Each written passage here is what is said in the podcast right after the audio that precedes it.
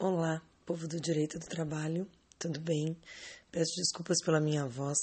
Eu tive as mudanças climáticas da viagem que eu fiz acabaram acarretando uma crise de sinusite, então estou ligeiramente entupida e meio fanha.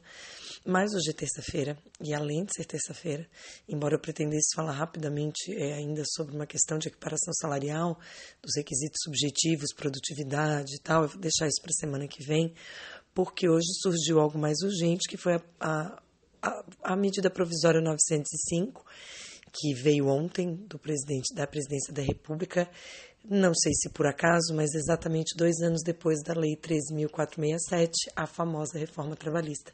E seria essa uma nova reforma trabalhista também? Assim como a MP da liberdade econômica, que eu acabei eu acabei me estendendo muito, porque eram muitos itens.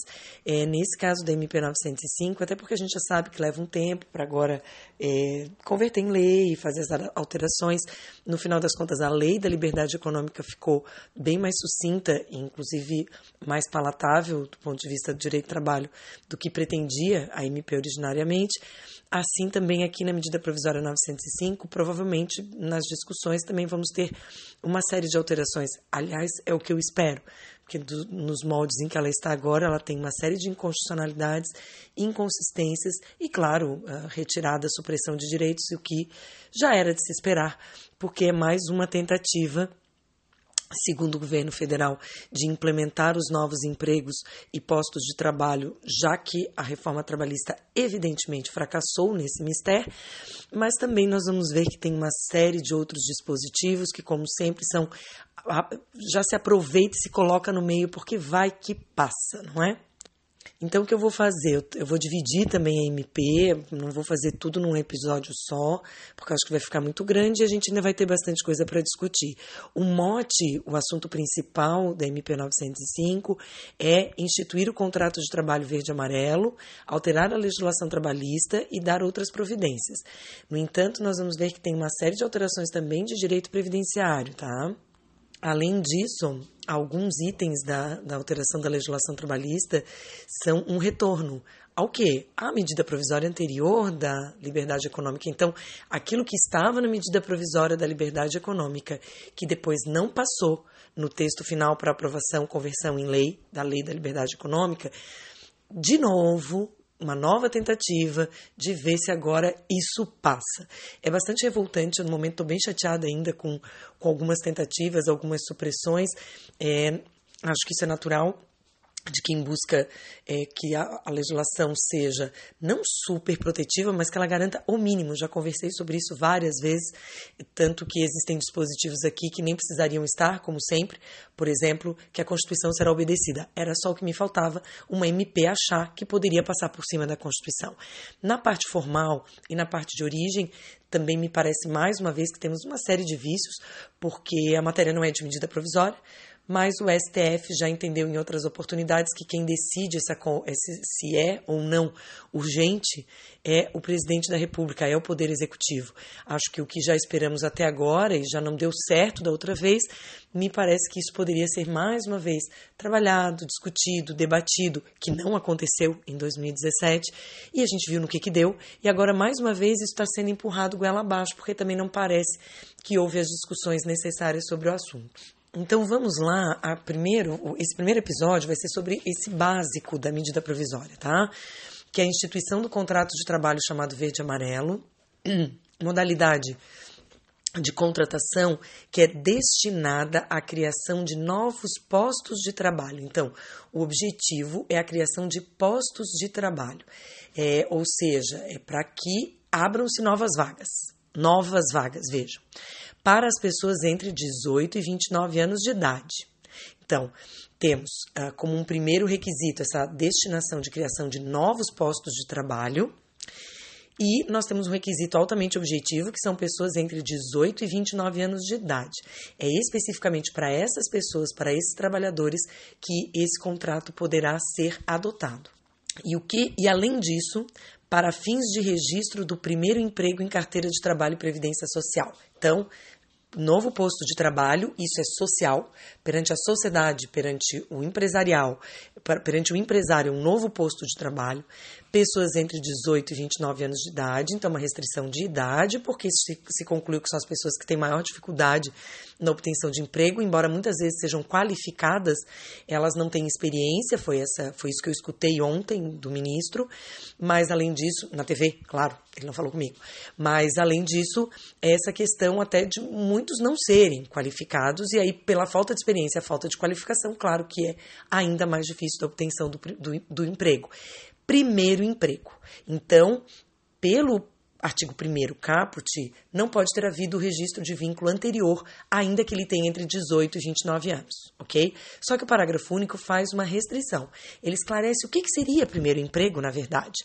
Então, ele diz que para caracterização como primeiro emprego, não são considerados os seguintes vínculos: menor aprendiz, que aliás tem registro, né? Mas enfim, não é considerado emprego.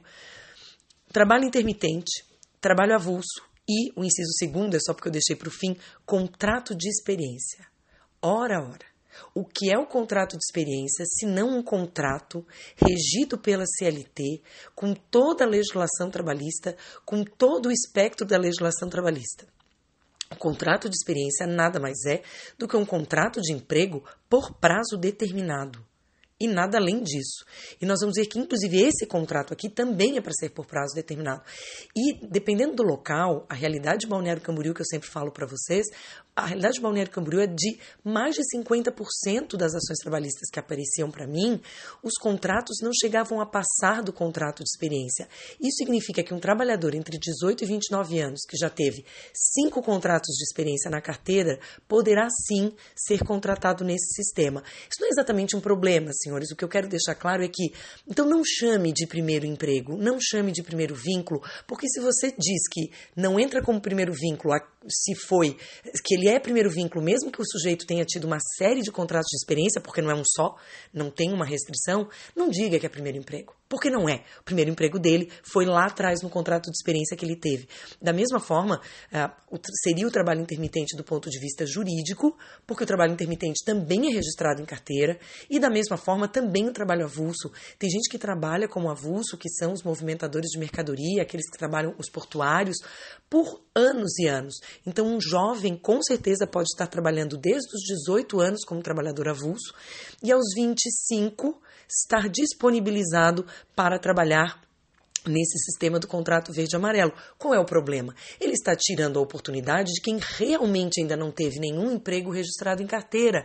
Aquele que estava desde os 18 anos até agora na informalidade.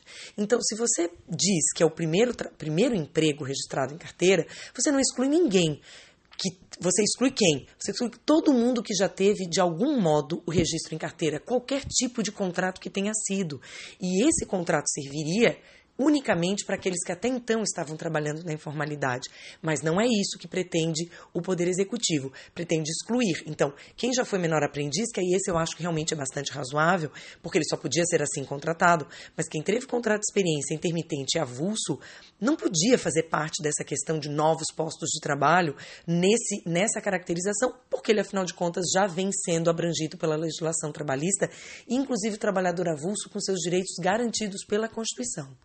Claro que no caso do intermitente, eu acho até que socialmente é importante ter essa, essa previsão de que não se aplica, porque o contrato intermitente eu considero um horror. Eu acho ele o fim do mundo. Esse contrato zero, ele não tem nenhum tipo de garantia. E aí, para quem já teve o intermitente, esse contrato verde-amarelo é muito mais interessante. O parágrafo segundo, porque como a gente já conversou sobre isso, né, eles gostam de se repetir, né, embora os textos sejam mal escritos, eles se repetem. A contratação nessa modalidade verde-amarelo vai ser realizada exclusivamente para novos postos de trabalho, e isso vai considerar, como que você vai considerar que é um novo posto de trabalho dentro daquela empresa? Terá como referência a média do total de empregados registrados na folha de pagamento entre 1 de janeiro e 31 de outubro de 2019. Então, é novo posto de trabalho em tese, então, o conceito do novo posto de trabalho é aquele que não está nessa média. Só que o parágrafo primeiro diz que a contratação fica limitada a 20% do total de empregados da empresa, levando-se em consideração a folha de pagamento do mês de apuração. Então, para aquele mês, para o mês de outubro, para o mês de novembro, para o mês de fevereiro, pode contratar 20% nessa nova modalidade.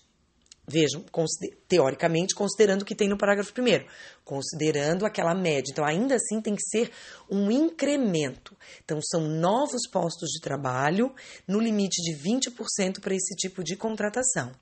Aí nós temos uma contradição, porque o parágrafo 4 diz que o trabalhador contratado por outras formas de contrato de trabalho, vejam, uma vez dispensado, não poderá ser recontratado pelo mesmo empregador na modalidade de contrato de trabalho verde-amarelo pelo prazo de 180 dias contados da data de dispensa, ressalvado disposto no parágrafo único do artigo 1 ou seja, ele pode ser contratado como menor aprendiz, contrato de experiência intermitente avulso. Vejam, mas não era para ser o primeiro emprego? Então, se ele já era empregado daquele empregador na modalidade seletista contrato por prazo indeterminado, se ele for dispensado, ele não tem mais esse primeiro emprego para caracterizar o contrato verde-amarelo. Então é claro que ele não pode. Esse aí, que já estava na, outra, na outra situação, não é que em 180 dias nunca mais ele pode ser recontratado de outra forma, e inclusive a legislação veda uma nova contratação por experiência, porque se ele já trabalhou antes por prazo indeterminado, na contratação seguinte ele não tem experiência, ele já tem mais do que suficiente experiência.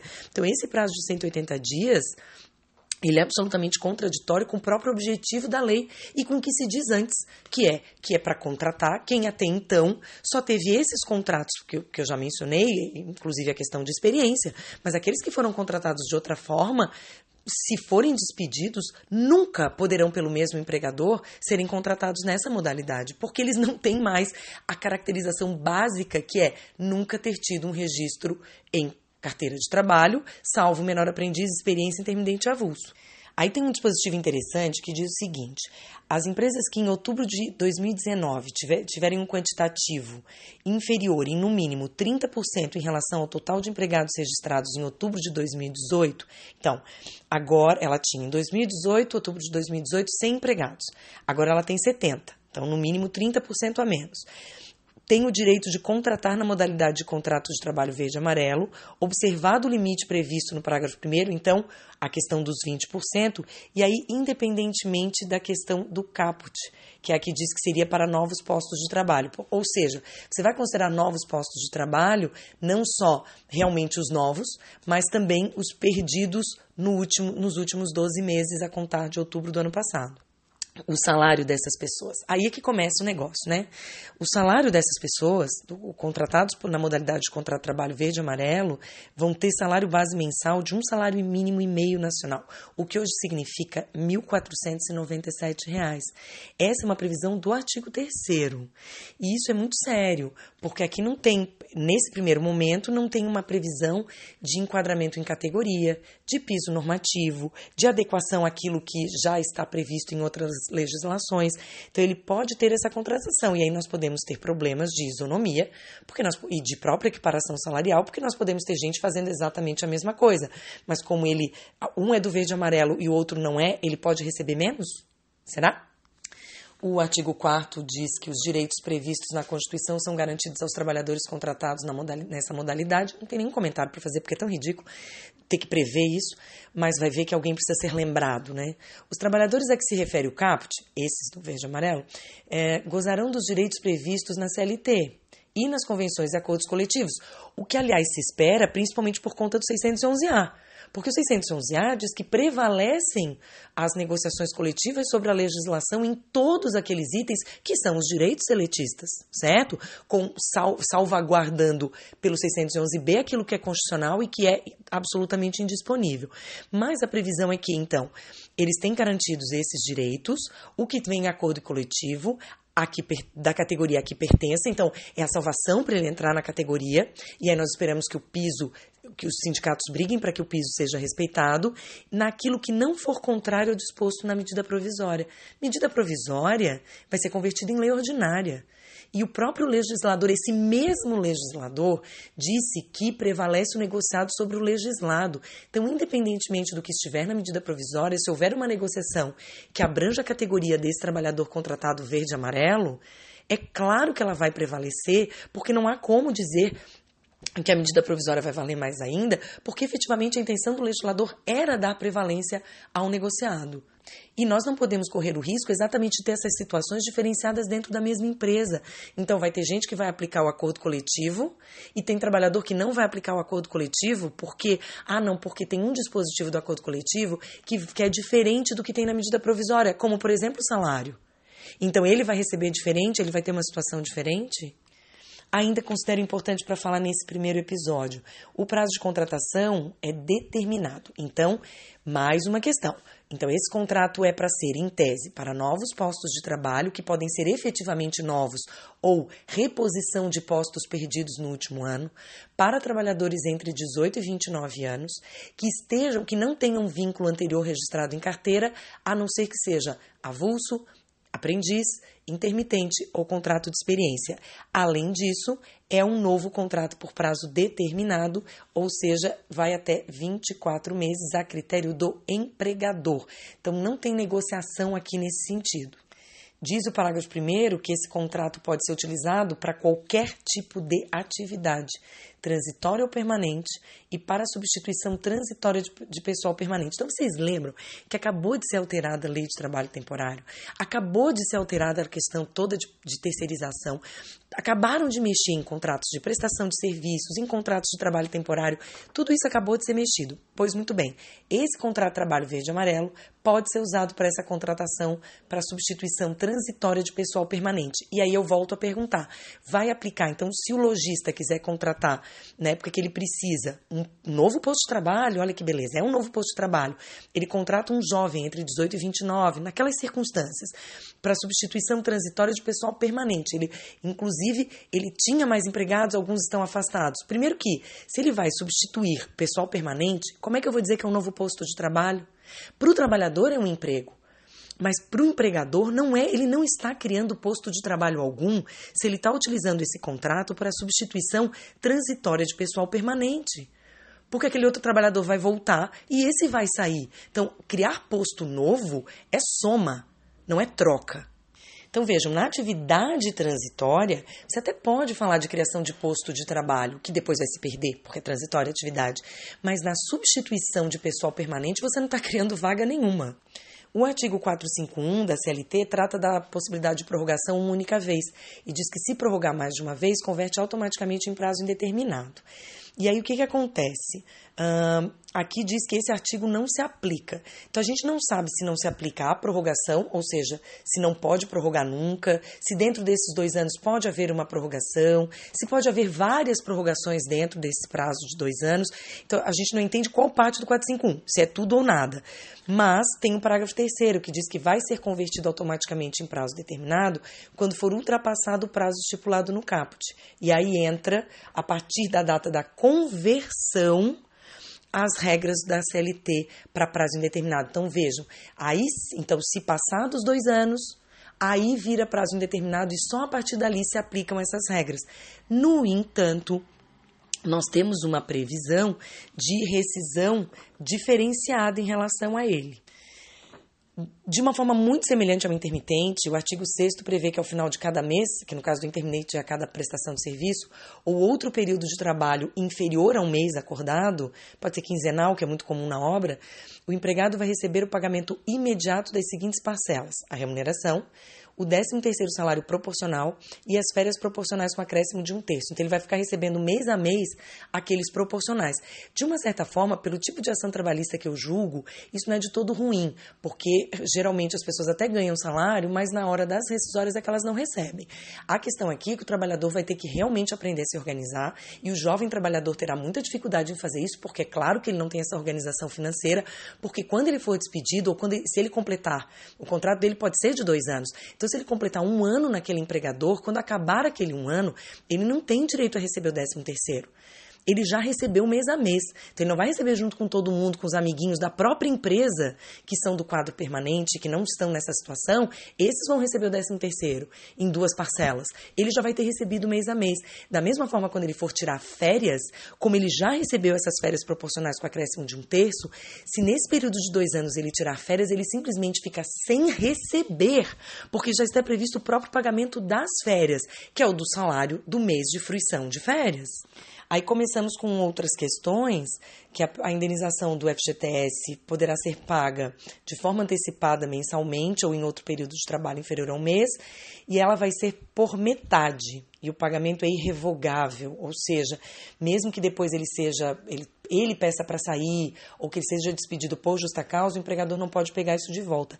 Acontece, minha gente, que nós temos o seguinte: o ADCT, o ato das disposições constitucionais transitórias, é muito claro estabelecer que até que advenha a lei complementar para cuidar da despedida arbitrária ou sem justa causa, se aplica o que tem lá. E aí lá está escrito que é a multa de 40%.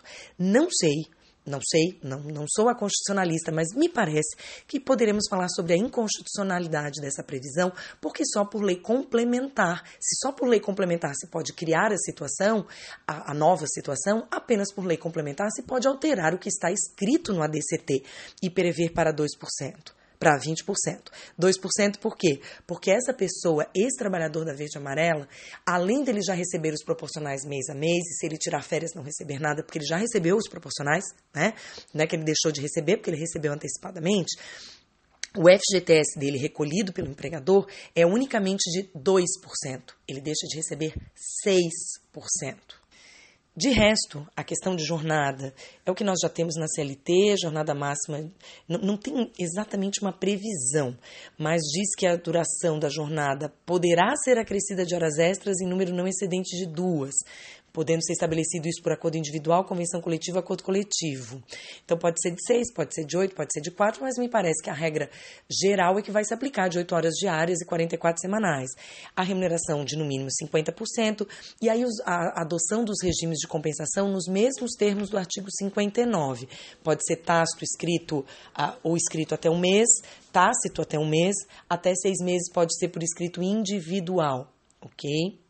E se rescindido o contrato sem a, se ocorrer a rescisão do contrato sem a compensação integral, também tem o direito do pagamento calculado sobre o valor da remuneração na data da rescisão. Isso é bem complicado, porque como ele já recebeu todos os proporcionais antes, e se essas horas extras foram habituais, é difícil para calcular a base de cálculo realmente, o RH vai passar trabalho. Finalmente, o artigo 9 isenta as parcelas incidentes sobre a folha de pagamento do pessoal do contrato verde e amarelo, e aí que fica o interessante para a empresa, não tem contribuição previdenciária. Depois a gente vai ver que isso não é gratuito. Eu acho, eu não tenho como me esquivar de falar isso, né, gente? Todo mundo vai falar sobre isso, eu não tenho como não falar sobre. Em, em tempos em que se está discutindo uma reforma previdenciária que vai impor aos trabalhadores muito mais tempo de contribuição, muito mais dificuldades para aposentadoria, então toda a questão é déficit na Previdência e você cria uma lei exatamente nesse momento para desonerar a folha do empregador na parte de contribuição previdenciária é algo incompreensível na situação atual. Não bastasse ter desonerado a folha de prêmios, gratificações que a gente já comentou, também todo mundo que for contratado nesses termos. Eu tenho um palpite do que vai acontecer, é um palpite horrível, mas eu não vou dar ele agora porque eu não quero ser tão pessimista. Mas o fato é que o artigo 9 tira a contribuição previdenciária e todas aquelas contribuições do sistema S, tá? Todas do sistema S mais o salário e educação. E então, para a parte de rescisão contratual, porque olha só quanto que eu já falei, isso porque, gente, é só o começo. O artigo 10 diz que, na hipótese de extinção do contrato de trabalho verde-amarelo, são devidos os seguintes haveres rescisórios calculados com base na média mensal dos valores no curso do contrato de trabalho. Então, vejam, para a base de cálculo lá das horas extras é a remuneração da data da rescisão para que para extinção vai ser feita uma média para então, se for o caso, se obter aquela questão das horas extras.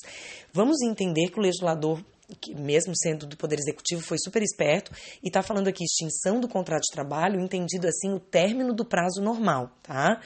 Indenização sobre o saldo do FGTS, aqueles 20%, a não ser que ele já tenha recebido antecipadamente mês a mês, como tem a previsão, ou seja, fica de um jeito que se a pessoa não for bem organizada em economia financeira, quando ela for despedida, não sobra nada para receber. E as demais verbas trabalhistas que lhe forem devidas.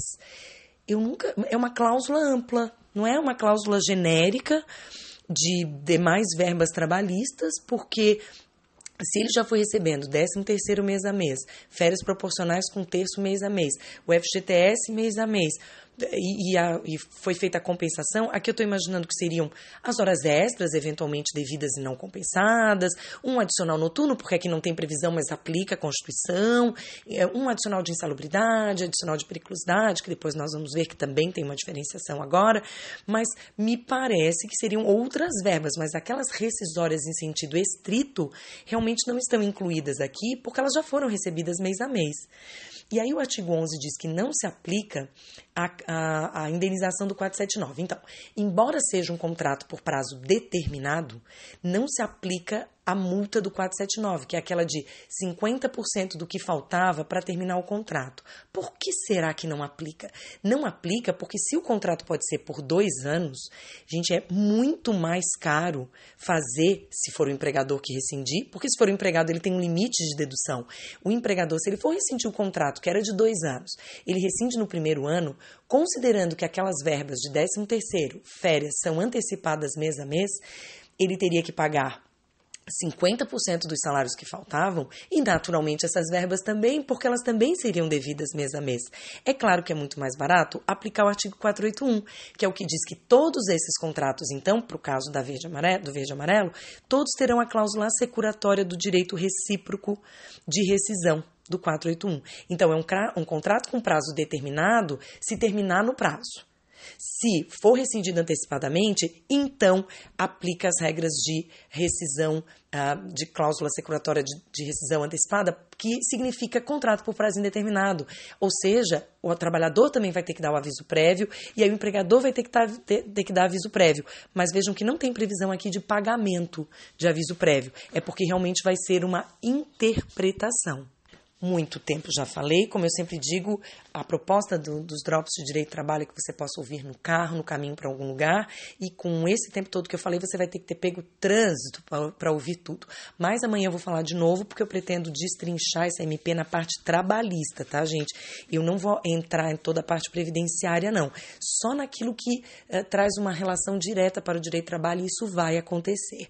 Então, até pela emergência, pela situação, e porque a gente ainda tem que eh, trabalhar mentalmente mentalmente essas questões e eu hoje não vou deixar a indicação de um filme porque eu quero realmente que vocês pensem sobre isso e depois que eu terminar a série da medida provisória e depois a gente vai falando dos projetos, das alterações, aí sim eu indico um filme mais definitivo.